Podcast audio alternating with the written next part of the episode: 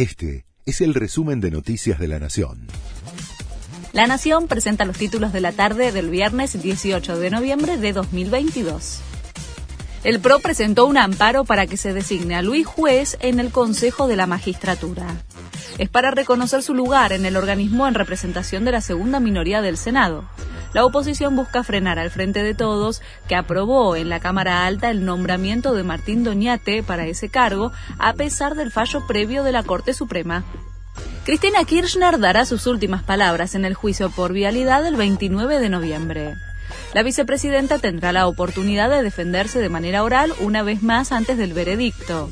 También podrán hacerlo todos los acusados, entre los que están Julio Devido, Lázaro Báez, Carlos Kirchner y José López. El gobierno porteño ofrece ver los partidos del Mundial en pantalla gigante.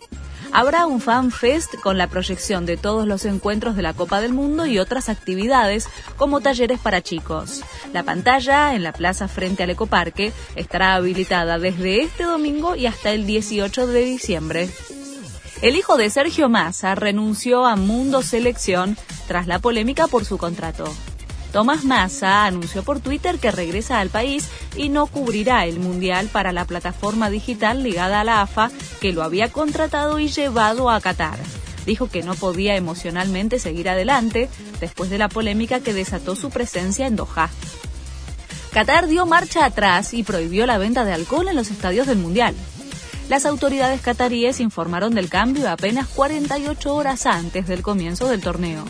Los hinchas sí podrán consumir cerveza sin alcohol en los 64 partidos.